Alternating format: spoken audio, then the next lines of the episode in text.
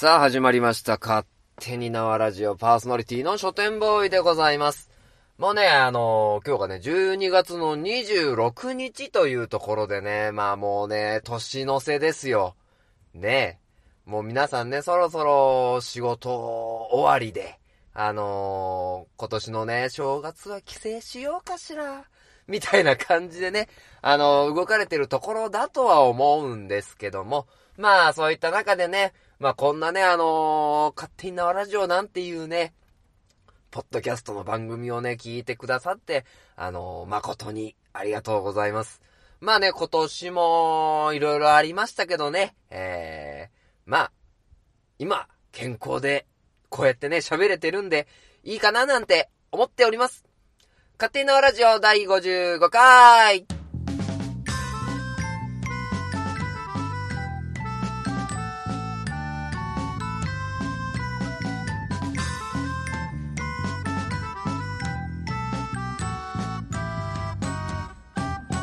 はい。というわけで改めましてパーソナリティの書店ボーイでございます。えー、2015年は皆様いかがお過ごしでしたでしょうか？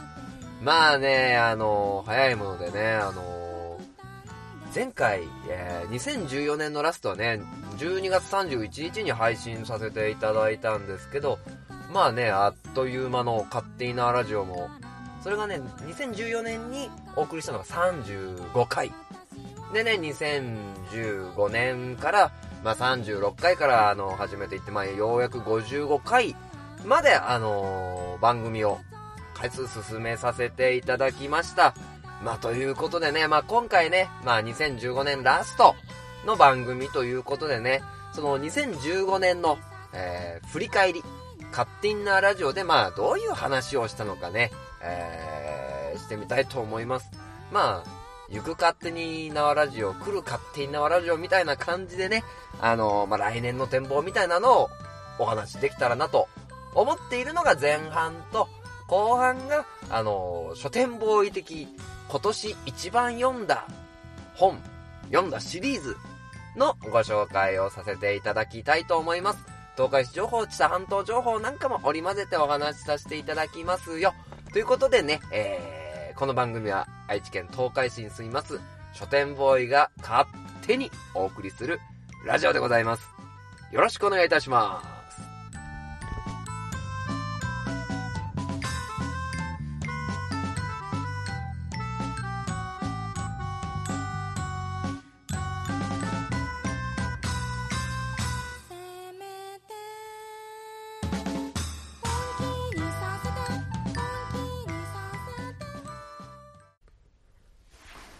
というわけでね、えー、前半は、行く勝手に縄ラジオ、来る勝手に縄ラジオということでね、えー、2015年に、えー、放送、放送というか配信させていただいた36回から、えー、54回。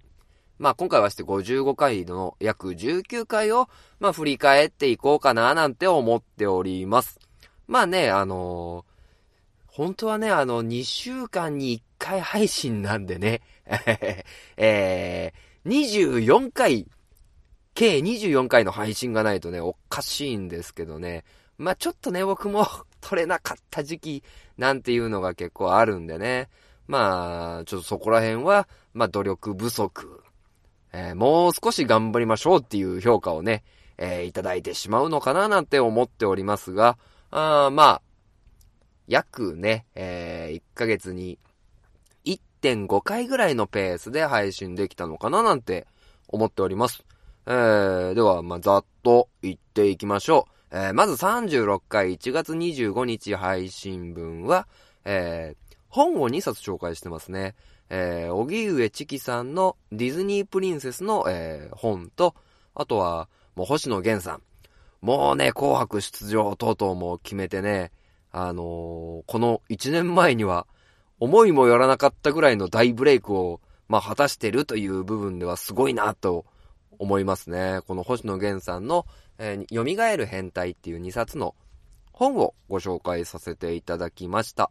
で、まあ、このね、えー回の裏テーマとしては、まあ、私が34歳。で、このお二人も34歳というところで、まあ、あの、同世代の方で、頑張っているお二方を紹介したかったというところで、えー、あの、紹介させていただきました。で、続いて、えー、2月8日の第37回、宗方すねおさんの商品は売るな。これはあのーマーケティングですよね、ブランディング。あの、企業のブランディングで、えー YouTube を使ったりとか、動画を配信したりとか、あの、広告を使って、あの、商品の説明をしないみたいな本のご紹介をさせていただいたのと、で、もう一冊が、えーブルリグルリ知多半島っていう、知多半島のね、飲食店だったりとか、あの、雑貨屋さんだったりとか、年、1回だったかな ?1 回か2回、あのー発行されている本のご紹介をさせていただきました。はい、続いて3月9日第38回。今回は本ではなくてドラマですね。えー僕がその時ハマっていた反町隆さん主演の限界集落株式会社という、えードラマにハマっていたということをお話しさせていただきましたね。あのーなかなかね、地方の農村ではなんか皆さんがね、あの、食べていくのが、やっとという状況を、まあ、株式会社に変えてどう生計を立てていくのか、改革を行っていくのかっていうところが基本となる話題でしたね。で、えー、まあ、3月9日に、まあ、特別編っていうことでね、あのーまあ、3月11日に起こった、えー、東北の、えー震災の自分が体験したお話だったりとか、あの被災された方とね、えーお話しする機会があったので、えーその部分をお話しさせていただきました。まあ、これはね、あの、大事なテーマなので、私も、えー忘れずに行きたいなと思っております。僕はもう、震災後半年経った時に、あの、東北にも実際行かせていただきましたので、その時をお話を、その時のお話をね、えー、ちょっと踏まえてさせていただきました。続いて、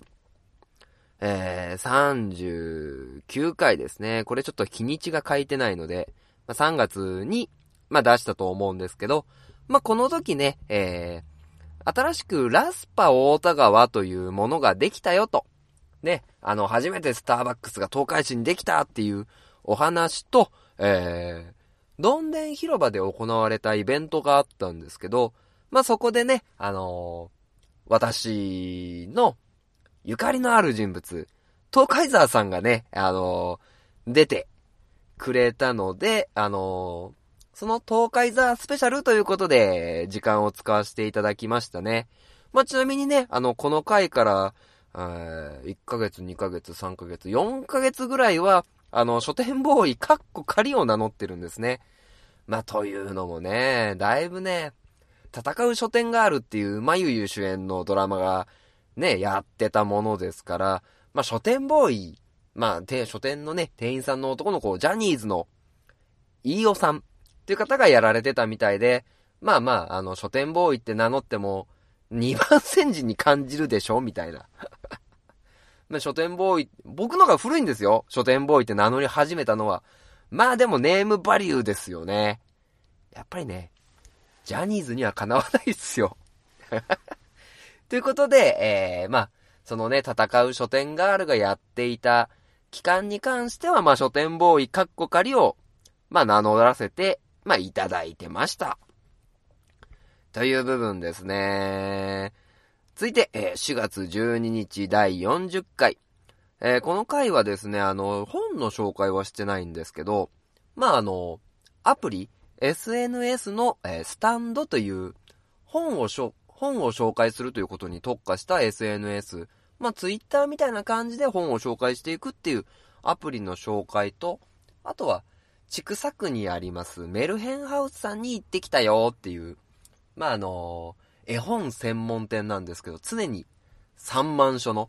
絵本がある書店さんのお話ですね。まあ、読み聞かせだったりとか、その、著名な絵本作家様も、あの、その、書店で、えーイベントをしているという部分で、あの、学ぶことが多くあった回でございます。どんどん行きましょう。5月4日第41回、えー森の図書館という、えー新しい東京の、書店の形ですね。まあ、ここでいろいろ、ね、あの、イヤホンを使ってイベントやったりだとか、あとはその、本でお酒、本屋さんなんだけど、お酒が飲めるというお店のご紹介と、あとは地元ネタですね。えー愛知県の野菜摂取量が、あの、最低だという。あの、若干ね、悲しいニュースを取り上げさせていただきました。まあ、東海市に関してはね、もう今、ね、日本全国で有名な、カゴメの、ね、創業の地という部分で、まあ、トマト、トマトジュースの出る蛇口の紹介をさせていただいたんですけども、残念ながら、えー、まあ、まだまだ愛知県の野菜摂取量が低いという部分をちょっと危惧して、あの、ご紹介させていただきました。続いて、えー5月24日第42回、えー東海座 in 森コロパークスペシャル。というところでね、あのーまあ、母の輪っていうね、手に手をというフリーペーパーのイベントに東海座が呼んでいただいて、あのーまあ、そのイベントでショーを、えー、有星人ハギーちゃんという方とやらせていただいた模様を、えー実況付きで、えーお送りさせてもらっております。はい。では続いて第43回6月7日配信、えー息子と二人旅という回ですね。で、この回に関しては、えー、まあ、初めて、あのー奥さんのね、えー休暇を取ろうというところで、まあ、息子をね、ずっと一日僕が、あの、見ているというところで、まあ、息子と、え稲部のどんぐりの里っていうところに行ってきました。まあ、温泉とかはね、入れなかったんですけどね。まあ、息子というほどを散歩しながら、で、息子がその後、あの終わった後、ね、一日初めて離れたことない奥さん、奥さんお母さんと会ってどうなったかっていう話をさせてもらっております。で、えー続いて第44回7月6日配信、えー、知多半島ドライブ尽くし、プラスイベント情報というところで、まあ家族でね、あの知多半島道路じゃなくて、えー、産業道路。僕が東海市に住んでるの産業道路で、えー、新舞子のところから、ぐるーっと東海市じゃない、知多半島を一周しながら、その各地各地で起こった出来事と、えー、その各地のイベントをご紹介している回でございます。でね、あのー次に、まあ、同じ日に配信したんですけど、まあ、勝手に縄ラジオの、まあ、特別編というか、まあ、藤もっち会っていうのを、まあまあ実は作らせてもらってまして、まあどういうものなんだ？藤もっちって何なんだっていう ところだとは思うんですけど、まあ藤もっちっていうのはね、あの東海ザーの、えー、共同代表を僕と一緒にやらせてもらってるんですけど、原作者でね。まあその、藤もっちがあのこのね、あの42回森コロパークのイベントで、本来だったら参加する予定だったんですけども、まあ、急遽ね、あの、床に伏せたというか、ちょっと病気をしてしまって、あの、入院せざるを得なくなったっていうところから、まあ、ポッドキャスターの、まあ、集まりでね、藤もちはもういろいろね、コンセンサスを取ってね、やってくれてる人間なので、まあ、藤もち会という、お世話になってる藤もっちのためにいろいろお話をしていきましょうよという回でしたね。はい。で、45回7月19日配信、えー副業と、えーラノベで、ラノベ自己解放編というところでね、まあ副業っていうのはここ最近の、まあ働き方がだんだん変わってきているよ。あのまあ終身雇用っていう時代も終わってね、まあ、みんな肩書きは一つじゃなくて、ね、まあその時に一冊、名称二つ持てっていう本もご紹介させていただいたんですけど、まああの、副業、まあ複数仕事をする、まあ考え方も変わってきましたよ。そして、最終的には幸せになる服の仕事、副業になればいいなとお話を、いうお話をさせていただいてるのと、で、まあ私がですね、まあまあ、こういうね、番組をまあやらせてもらってて、まあ、かっこつけてんじゃないと。ね。あのーまあ、僕はもう、その、まあ、このラノベ自己解放編というところで、ゼロの使い魔っていう、萌え萌えなね、あのーライトノベルが、まあ、作者の方がね、実は亡くなっちゃったんで、あのー続編っていうのは、まあ、あんまり期待してなかったんですけど、まあ、その、本当に意志を継いだ方が、あの、新しく、というか、続編をちゃんと作られるというニュースを受けて、まあ実は俺もゼロの使い今大好きなんだぜ、と。ツンデレが好きなんだぜ、というね、あのー自己解放。ね、格好つけてんじゃねえよっていう部分で、えー、ラノベ自己解放編というところで、まあね、あの、萌え萌えな方が、好きな方は、まあ、ゼロの使い魔と聞いたらピンと来ていただけるのかなという部分で、あのー、格好つけるのをやめました。えー、自己を解放させていただきましたという回の配信ですね。はい。続いて、7月26日配信第46回、ああ、愛しのトレッキング3号白山へというところでね、あのーまあまあ、時折あるんですけど、まあ息子とね、奥さんがまあ不在の日で、あのーまあ僕も仕事が休みでポンと、あのー何しよっかなっていう時になったんですけど、あのタイミングがあったんですけど、まあ、そういった部分で、まあ僕は山登りにできるだけ行きたいなと思っているので、まあその、三号白山っていうね、あの山を目指したんですが、てんてんてんというところでね、まあまあ、あの、いろいろ回らせていただきました。まあ、ストーカーみたいだけどね、あの、昔の彼女の家の近くにも寄る、寄るというね、ことをやっちゃったりもしてるんでね。まあまあ、これもね、自己解放会かなみたいな。まああの、その山に行ってね、澄んだ空気をラジオでお届けできれ、できてたかなっていう回ですね。はい。続きまして、第47回8月9日配信、えー、探し物は何ですか？という、えー、回ですね。あとは、あの僕の、えー自己解放編第2弾という、ね、あの、萌え萌えな漫画が好きだというところで、まあ、萌え萌えだけじゃないんですけど、宮原瑠璃先生の作品をご紹介させていただいているのと、あとまあ、探し物は何ですかっていうところでね、あの、ラスパ大田川っていうのがね、オープンしてね、まああの、僕の家の近くにもツタヤ書店っていうね、あの、ツタヤ書店？ツタヤっていう CD、DVD のレンタルのお店があるんですけど、どうしても欲しい CD があったんですけど、それがないという、ね、めっちゃくちゃ探したんですよ。ね、あの、東海市の CD を売ってるだろうという、言われてるね、ところをね、全部探したんですけど、いやいやいやいや、奥田民生さんの入ってたサンフジンズの新譜がないっていうところでね、走り回っております。でね、音楽業界のね、器具なんかも次の回でしたりしてますね。まあね、あの、ちょっと余談ではあるんですけど、まあもう、このね、音楽業界、まあなかなか CD 売れないですよね、こういう風に。音楽配信の LINE ミュージックだったりとか、あとは YouTube だったりとかあったら。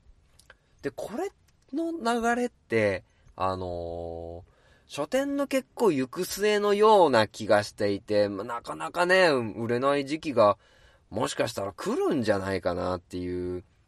話をしてたのと、今、補足みたいな感じでね、あのーつけさせていただいてるんですけどね、あのまあ、そういう意味では、AKB48 さんの握手券だったりとかっていう動き。あとは、本だったら、あの、宝島社のね、あの、付録付きの本だったりとか、そういう部分は結構近いのかななんて思うんですけど、まあね、売れる時代になってほしいっすよね。やっぱ本ってすごいいいものなんで、で、見ればね、ものすごく勉強になるんですよね。というので、あの、最高のエンターテイメントであり、最強の、まあ、勉強するツールという部分でね、まあまあ、あの、本というものを、まあ、音楽業界から見、勉強させてね、参考にさせてもらえればな、なんて思ってますね。はい、っていう話をさせていただきました。はい、続いて8月16日第48回。えー、この日は足立みつるさんの特集をさせていただいたのと、あと本のご紹介は、えー、憂鬱じゃなければ仕事じゃないという、幻冬社さんの、えー、健城社長と、あとサイバーエージェントの藤田社長の対談集をお届けさせてもらいました。まあ、足立みつるさんに関しては、あのコンビニで H2 を読んだら泣いちゃったっていう話をしましたね。はい、続きまして、8月30日第49回。えー、この日はね、CD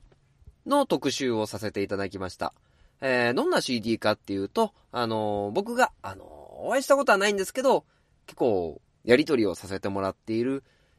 ストリートミュージシャンというか、ミュージシャンのイナリンさんの新譜、あの、クラックon the round、crack in the round。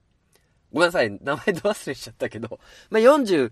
回をね、えー聞いてください。イナリンさんの超ハスキーボイスとジャジーなミュージックがいっぱい流れる、えー回でございます。で、音楽特集ということで、えー奥田民生さんの、えー新刊ですね。えー RCM ラーメンカレーミュージックという本のご紹介もさせてもらっております。で、この回はイナリンさんのね、曲もどんどん流させてもらってるので、ね、聞いていただいて、ブログ等々も見ていただければなと思っております。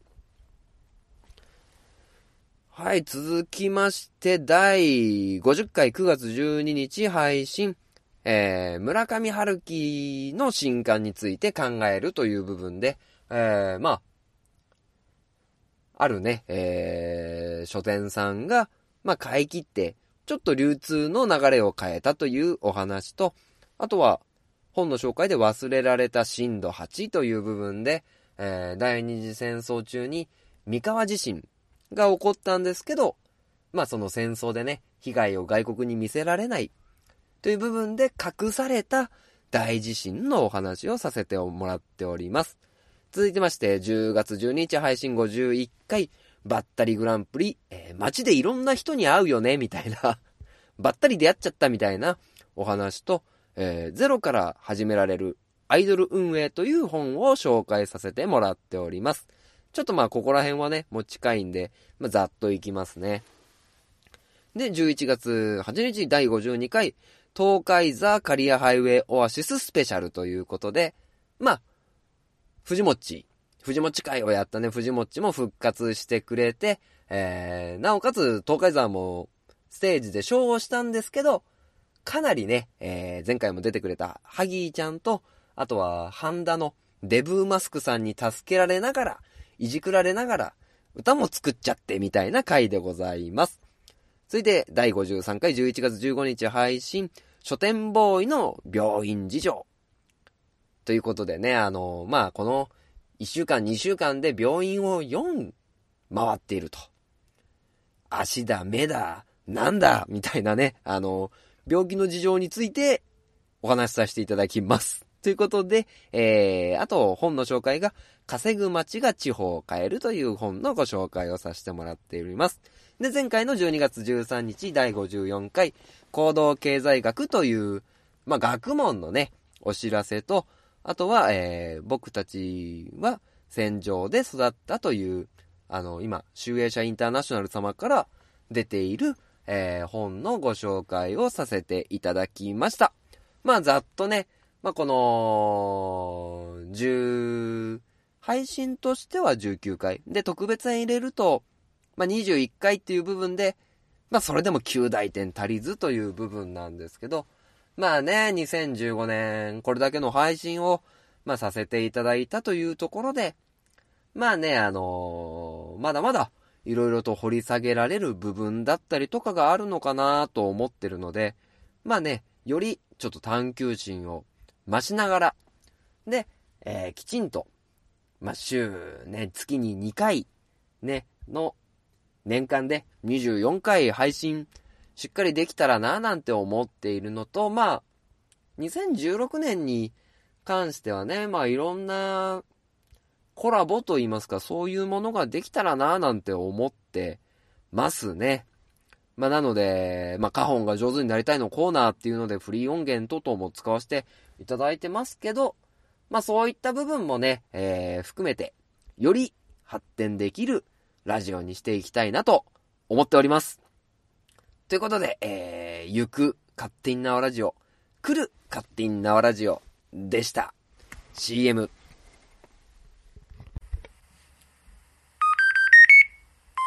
縄ラジオ縄書店ボーイの花本が上手くなりたいのコーナー。まあね、えー、今年の半ばぐらいからやらせていただきましたけど、まあね、あの、来年もね、こんな風に、まあ、花本が上手になれるように頑張らせていただけたらな、なんて思っております。まあ、あの前回はね、歌付きでやらせてもらったんですけど、まあ、今回はね、まあ、しんみりと、ね、おごそかに、まあ、フリー音源を使ってお送りさせていただければと思います。というわけで、スタート。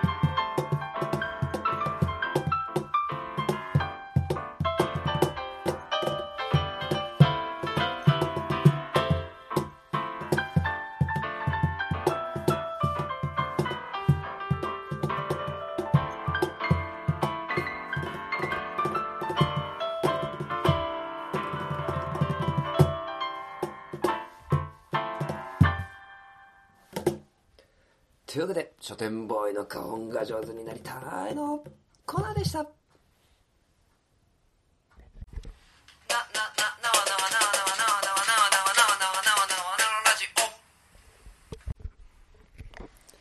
はい、では、えー、まあ、しっとりとね、えー、花本の音色を聞いていただいたと、まあ、思うんですけども、いやいや、えー、まあ、今度のね、えー、2015年ラストに、まあ、紹介させて、まあ、いただく本っていうのが、まあ、あのー書店ボーイ的、今年一番読んだ本、という、まあ、ところでね、えー、まあ、何かと言われると絵本なんですけど、宮西達也先生のティラノサウルスシリーズっていうものをね、あのーそれこそね、あのー本当に声に出して読んでるんですよ。というのも息子がまあこの宮西達也先生のティラノサウルスシリーズ、まあお前うまそうだなとか、あなたをずっとずっと愛してるとか、君は本当に素敵だよという、まあいろいろなね、ティラノサウルスを主人公とした作品があるんですけども、まあ、まあその他にもね、あの、豚くんの話、カエルくんの話、学研からはウルトラマンシリーズなんていうのも出てるんですけど、まあ、このティラノサウルスシリーズですね。あのー本当に息子が、あのー大好きで、寝る前は、あのー絶対一冊読んでくれっていうところで、まあ、平日は奥さんだったり、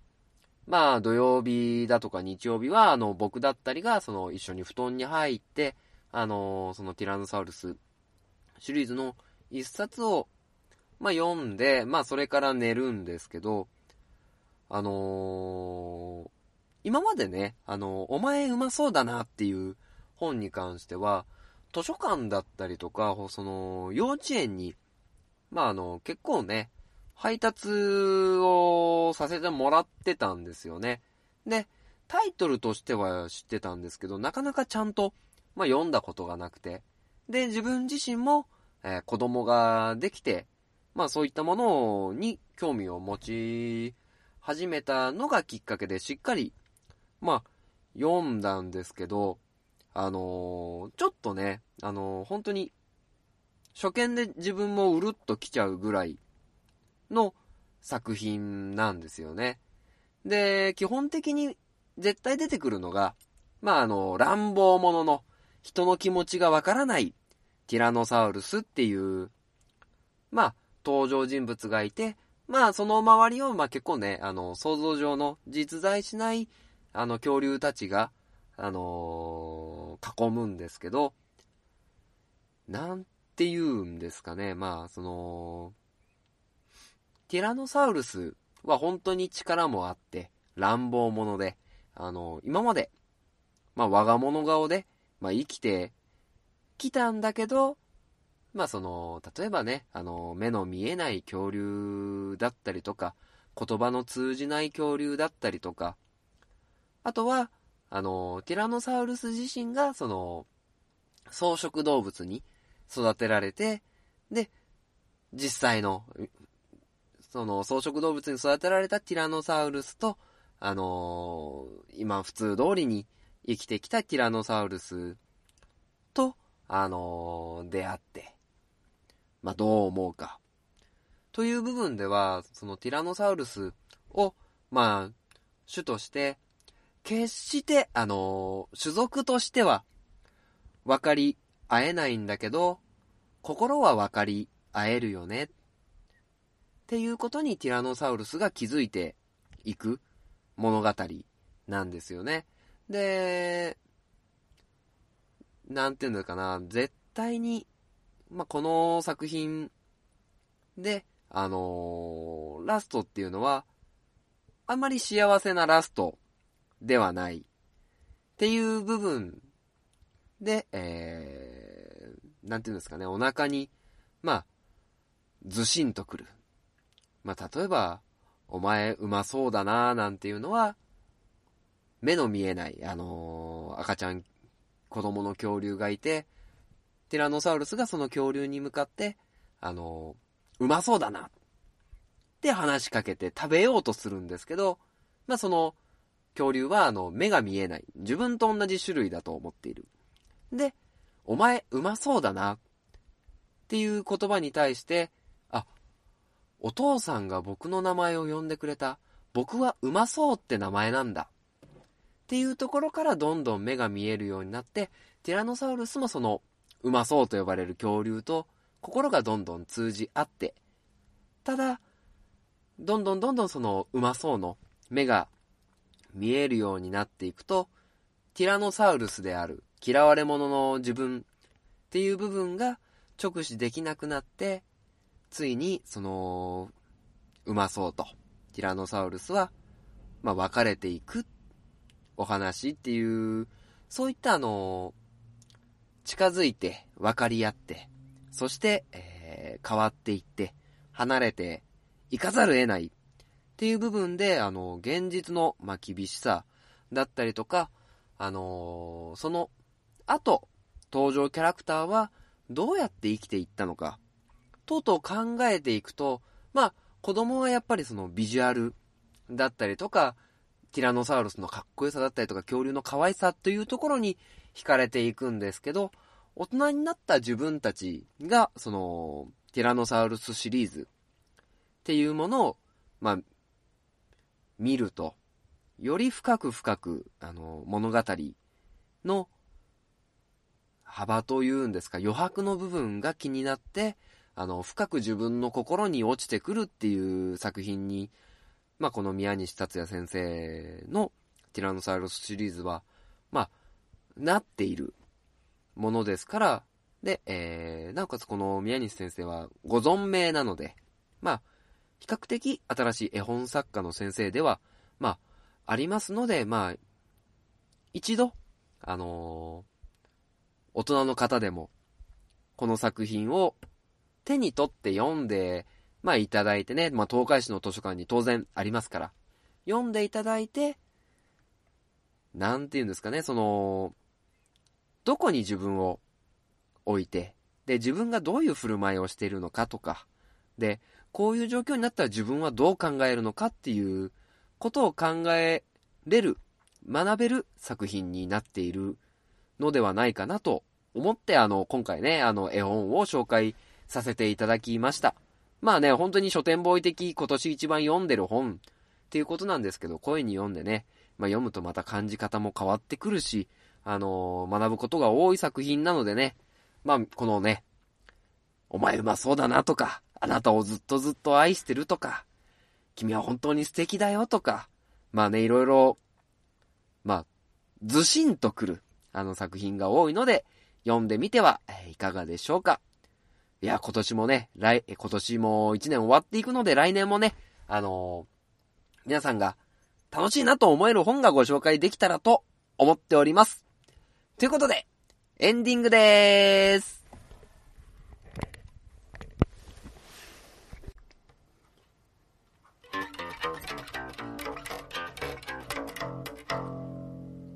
勝手なラジオ。はい。では、勝手に縄ラジオエンディングのお時間となってきました。まあね、まあ今日が12月26日っていう、まあところで、えー、まあ年の瀬だなと思いながら、えー、僕の前職が、まあ某、チキンを販売するね、えー、ファストフードだったものですから、まあそういった部分ではね、あの、お店の前を通るたびにヒヤヒヤしてくるんですけど、まあ頑張ってほしいなと。まあ今日あたりは若干のんびり、いやでも土曜日だからできないな。クリスマスがいつかあるような感じですね。あのー、某、マルタッキーの皆さん頑張ってください。まあ、えー、ということと2015年、まあ、今回ね、えー、勝手なラジオ、まあ、2015年分を配信させていただいたりとか、まあ、最後にね、あの、本当に自分が実際、あの、一番読んだ本、絵本っていうものを、まあ、紹介させていただいて、まあ、この絵本というのもね、息子が、まあ、成長していくたびにね、あの、感じ方がどう変わるのかっていうのは、どんどん気になっていきますね。まあ、というわけで、えー、今年もね、2015年も締めていきます。まあ、その前に、えー、イベント情報ということなんですけど、まあ、あの、どんでん広場ではね、1月11日までに、ウィンターイルミネーションが継続的に点灯されてます。ので、えー皆さんどんでん広場に行ってみてください。で、知多半島のイベントとしては南知多の諸崎港で、12月29日から31日まで、年末の大売り出しを行っております。あとはね、常滑のイオンなんかもね、できましたので、いろいろと、あの、知多半島が楽しめる時期ではないでしょうか。あとはね、Facebook やられてる方はね、あの、Facebook のグループの知多半島イベント情報というものをね、えー見ていただくと。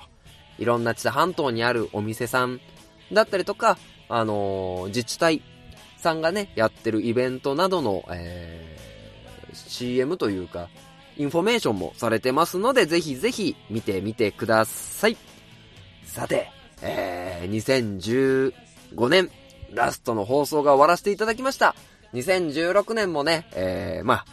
いろいろとコラボレートしたりとか、まあ、あとはできればね、あの、花音上手になりたいね。まあ、前回ね、あのーフリー音源に歌をつけさせていただいたりしたんですけど、まあそういうこともね、まあどんどんやっていきながら、より、より、よりより楽しい放送にできればな、なんて思っております。というわけで、えー、愛知県東海市に住む書店ボーイが勝手にお送りするラジオでした。2015年も、2015年も ?2015 年、やっぱ仮だな。2015年はありがとうございました。2016年もよろしくどうぞお願いいたしまーす。